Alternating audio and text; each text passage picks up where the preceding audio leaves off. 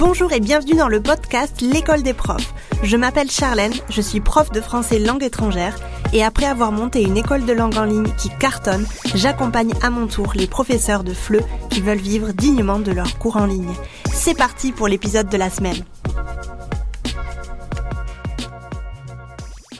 Aujourd'hui, je vais te parler un petit peu de par où est-ce que tu dois commencer quand tu te lances comme prof de langue indépendant. Je te conseille pour cet épisode de prendre un papier et un stylo et de noter euh, les grandes lignes de cet épisode parce que ça peut t'aider si tu souhaites te lancer comme prof indépendant ou si tu t'es lancé mais que tu ne vois que tu vois que ça ne fonctionne pas vraiment. Euh, je vais te donner ici du coup les grandes étapes, les grandes lignes que tu dois suivre pour ainsi avoir du succès. Félicitations, tu as décidé de te lancer comme prof indépendant, tu en as marre de travailler pour des structures, tu ne veux plus euh, dépendre de personne et félicitations, tu es sur le droit chemin. ça va être euh, difficile, forcément. Je vais pas te cacher que euh, c'est pas une, une, aventure facile. Je vais pas te dire que euh, de suite tu vas pouvoir gagner 2000 euros par mois. Non, ce serait un gros mensonge. Félicitations parce que tu as décidé de t'écouter, d'aller de l'avant et du coup de te lancer comme prof indépendant. Tu vas avoir du coup cette liberté dont tu rêvais, tu vas avoir des élèves incroyables que tu vas pouvoir choisir, tu vas pouvoir choisir tes tarifs, vendre de la façon qui te correspond le mieux et aussi créer du contenu pour attirer ces élèves-là.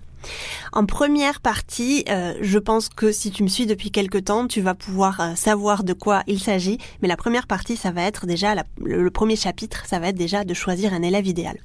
Tu le sais, je te le rabâche tout le temps, tout le temps, tout le temps. Euh, tu peux mm, décider de ne pas choisir un élève idéal. Tu peux décider de vouloir t'adresser à tout le monde. Oui, c'est aussi une stratégie. Mais moi, en tout cas, ce que je vais te conseiller, c'est de vraiment choisir un élève idéal pour que tu puisses te démarquer des autres professeurs. C'est vraiment ce qui va t'aider à pouvoir vivre de ton business de manière rapide. Et je peux te le dire parce que j'accompagne les professeurs indépendants depuis plus de deux ans maintenant. Et les profs qui ont choisi un élève idéal rapidement, ou en tout cas qui ont eu une idée d'un élève idéal et qui ont validé cette idée-là euh, avec leur marché, ont généralement explosé et ont généralement eu beaucoup plus de facilité à vivre de leur euh, de leur business que les professeurs qui n'arrivaient pas à choisir un élève idéal ou bien ils le choisissaient mais leur communication n'était pas adaptée à cet élève idéal là euh, etc etc donc vraiment je te conseille de choisir un élève idéal. Si tu ne sais pas comment le faire je peux te conseiller d'aller écouter l'épisode 26 qui s'intitule Comment choisir ton élève idéal. Je te mettrai bien évidemment le lien dans la description pour que tu puisses aller l'écouter euh, de suite. Choisir un élève idéal, c'est te positionner en tant qu'expert, en tant que euh, figure d'autorité dans ton secteur. Et c'est vraiment ça qui va pouvoir te permettre d'avoir une entreprise solide. Pour finir, tu le sais, je te le dis très très très souvent sur Instagram et en newsletter, s'adresser à tout le monde, c'est euh, s'adresser à personne finalement. Je comprends la peur des profs euh, quand ils me disent qu'ils ont peur de, de choisir une niche parce qu'ils ont euh, la crainte en fait de d'arriver un petit peu à court de prospects. Mais pour moi, c'est une fausse croyance et pour moi, tant qu'il y a de la demande, s'il y a une personne qui a besoin de X choses, ça veut dire qu'il y a deux personnes, il y a trois personnes, il y a quatre personnes et finalement c'est un peu à l'infini. Il suffit de chercher forcément ces personnes, il suffit de les trouver pour ainsi leur vendre tes services et tes cours. Mais je t'encourage euh, chaudement à trouver, à choisir d'abord un élève idéal et à ne pas t'adresser à tout le monde parce que les profs qui s'adressent à tout le monde, il y en a beaucoup, trop peut-être, et la concurrence du coup est rude. Et c'est vraiment ça qui va t'empêcher de pouvoir vivre de tes cours rapidement. La deuxième étape quand tu auras choisi ton élève idéal, ce sera d'aller lui parler et de comprendre le problème qu'il vit et aussi son objectif. Alors ça peut aussi être des envies, des besoins, c'est pas forcément un problème qu'il a. Il peut avoir forcément des, besoins en français, mais il faut que tu comprennes déjà euh, ses envies, ses désirs et son objectif pour ainsi pouvoir adapter ta communication sur les réseaux sociaux, mais aussi euh, par newsletter. Donc, aller à la rencontre de cet élève-là, c'est tout d'abord aller le chercher. Les groupes Facebook sont plein, plein, plein de personnes qui veulent être en communauté. Donc si tu as un élève idéal un petit peu spécial, je te conseille d'aller voir les groupes Facebook. Tu as aussi les groupes LinkedIn si tu euh, cibles un peu plus des professionnels. Tu as aussi plein de forums en ligne où les personnes euh, parlent un petit peu de leurs difficultés euh, sur des langues, etc. je pense notamment au, site Hello Native ou Quora qui est super chouette pour ça. Vraiment, tu as vraiment, enfin, on est à l'ère d'internet et il faut en profiter. On a toute une possibilité devant nous pour aller à la rencontre de ces personnes-là, pour aller leur parler et pour comprendre foncièrement ce qui cloche chez eux, ce qui cloche sur l'apprentissage de leur, euh, du français et comprendre ainsi leur objectif. Si tu ne connais pas le problème de ton élève idéal, si tu ne connais pas le désir, l'envie, le besoin de ton élève idéal, tu ne pourras pas euh, du coup adapter la, la, communication et lui vendre euh, un résultat. C'est quasiment impossible. En troisième partie, ce que tu vas faire, c'est que tu vas devoir créer un lead magnet. Qu'est-ce que c'est un lead magnet? C'est quelque chose que tu vas offrir à tes prospects en échange de leur adresse email. Donc on va créer un lead magnet, ça peut être par exemple une ressource, un e-book, une vidéo, un podcast privé, euh, une masterclass, ça peut être vraiment euh, tout ce que tu veux. Et ainsi, tu vas pouvoir capturer, entre guillemets, j'aime bien ce mot, euh, des emails et pouvoir ensuite créer une relation avec tes prospects et leur envoyer une newsletter régulièrement. Créer un lead magnet, c'est facile, mais encore une fois, si tu n'as pas pris le temps de parler et de comprendre les désirs et les besoins de ton élève idéal, tu ne pourras pas créer un lead magnet efficace. Même si le lead magnet est quelque chose de gratuit, il faut que ton lead magnet ait de la valeur. Parce que si ton e-book, par exemple, est nul, euh, ça ne donnera aucune envie à tes prospects d'aller un peu plus loin avec toi. Il faut leur donner envie. Il faut leur montrer que dans cette petite, dans ce petit e-book gratuit, il y a tellement de valeur. Alors qu'est-ce que ce serait si tu prenais des cours avec moi? Donc vraiment, créer un e-book, créer quelque chose de gratuit pour, en échange de leur email, des emails de tes prospects, mettre une newsletter en marche et commencer à régulièrement écrire à tes prospects. En quatrième partie, tu vas devoir choisir une stratégie de communication. Donc moi, j'aime bien relier les réseaux sociaux avec une newsletter. Tu peux aussi décider de d'être présent sur YouTube, par exemple, donc YouTube plus newsletter. Mais en tout cas, pour moi, c'est assez euh, logique que tu aies newsletter plus un autre réseau social. Donc par exemple, newsletter plus Instagram, newsletter plus LinkedIn si tu t'adresses par exemple à des professionnels, euh, newsletter plus YouTube. C'est toi qui choisis.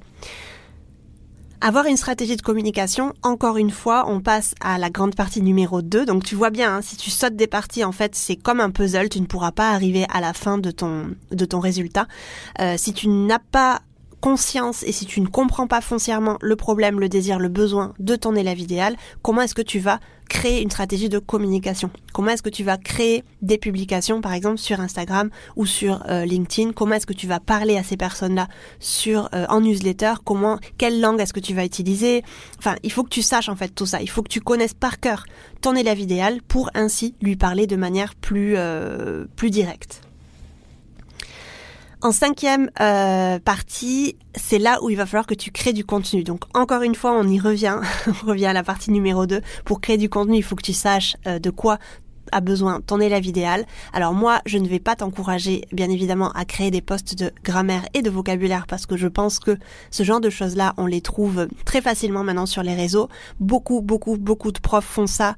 Euh, pour plusieurs raisons. Il y a des personnes qui adorent ça, donc ça c'est super, mais il y a d'autres personnes qui pensent que c'est la seule manière d'attirer des élèves. Il y a d'autres personnes aussi qui n'ont pas encore conscience des besoins et des envies de leur élève idéal, et il y a encore d'autres profs qui n'ont pas encore choisi leur élève idéal.